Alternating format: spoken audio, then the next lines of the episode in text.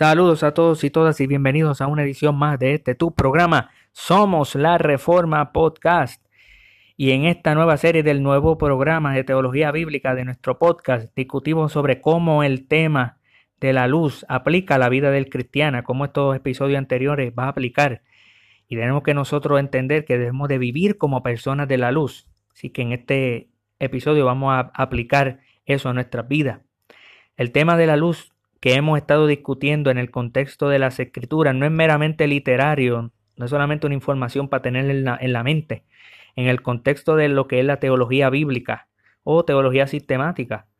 Más bien está profundamente conectado con nuestra vida y el ministerio del cristiano, con una, con una comprensión, con nuestra comprensión de nuestro lugar, el lugar que nosotros tenemos en el mundo y lo que significa estar presente, existiendo en este mundo como testigos de Dios. El advenimiento de Cristo trae el amanecer de un nuevo día. Cristo viene como la luz del mundo. Nuestra primera respuesta a eso debería ser traer esa luz. Y, primero, antes de traer luz al mundo, tenemos que ir a la luz para vivir como personas de luz. Y así podemos ver que existe una conexión natural entre los seres humanos y la luz. Cuando llega la luz, nos despertamos. Empezamos a vivir como los que somos del día, como los que están despiertos y vigilantes. Vivimos como personas en, y, en, y en control de nuestros sentidos y de nuestro cuerpo. Cuando llega el amanecer del día todos los días, eso es lo que hacemos. Sin embargo, por, el otro lado, ¿verdad? Cuando nosotros estamos durmiendo en la noche, esa posición que asumimos en el contexto de la noche es semejante a los que pierden el control del cuerpo, que están, que, que, que no tienen conciencia, que están muertos, que pierden la vigilancia por el pecado. Estamos llamados nosotros entonces a ser gente de luz, gente del día, gente despierta, gente vigilante. También llamado a ser la luz del mundo. Cristo dijo que nosotros éramos la luz del mundo. Cristo es la luz que ha venido al mundo, claro, y nosotros mediante Él alumbramos a Cristo. Esta es, eh, Cristo es el que trae luz y entendimiento. Y también debemos ser nosotros los que aportamos luz y comprensión. Se supone que nosotros, aquellos que por nuestra forma de vida testificamos de un día por venir, un día que ya está amaneciendo en nuestros corazones, que le mostremos a otro esa luz, que le mostremos a otro esa esperanza, de que, de que hay esperanza en la fe en Jesucristo. Y eso muestra el día de la luz y el día del juicio de Cristo, en que saldrán absueltos los que hayan puesto la fe en Jesucristo. Ahora bien, esta forma de vida, esta práctica, es una que se, que se destacará en una época que se caracteriza por la oscuridad, por hechos que se hacen en secreto.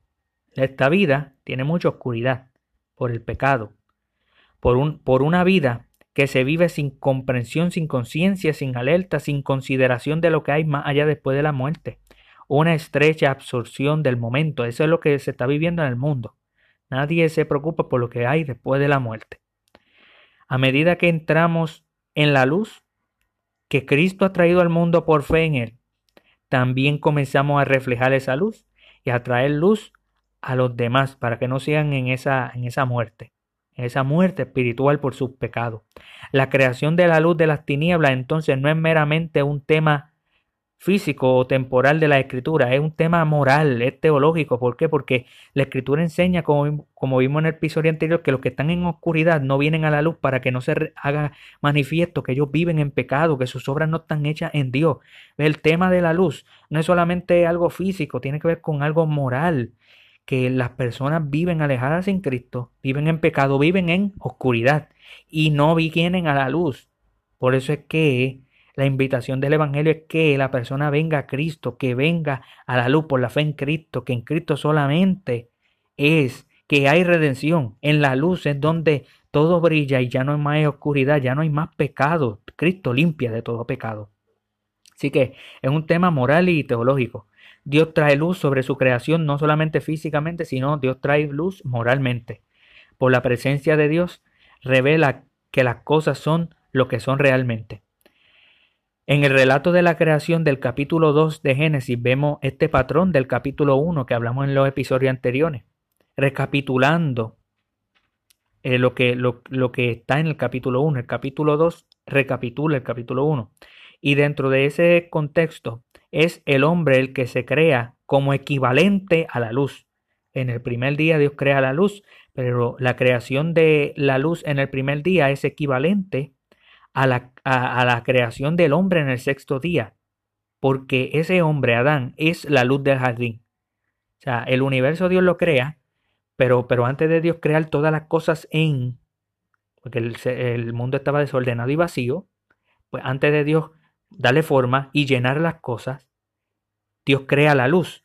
Pero cuando vemos en el jardín, pues el jardín necesita luz también.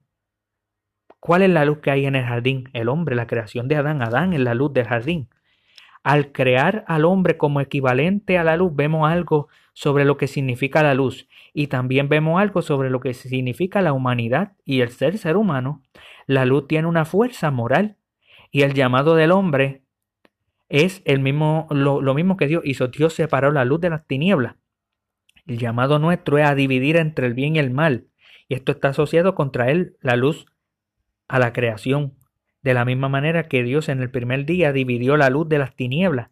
El día de la noche, eso lo hizo Dios. Nosotros estamos llamados a imitar a Dios. Somos imagen de Dios, imitar a Dios. Vamos a dividir entre lo que es bueno y lo que es malo. Lo bueno le llamamos bueno, los malos le llamamos malos y seguimos el buen camino y no el mal camino.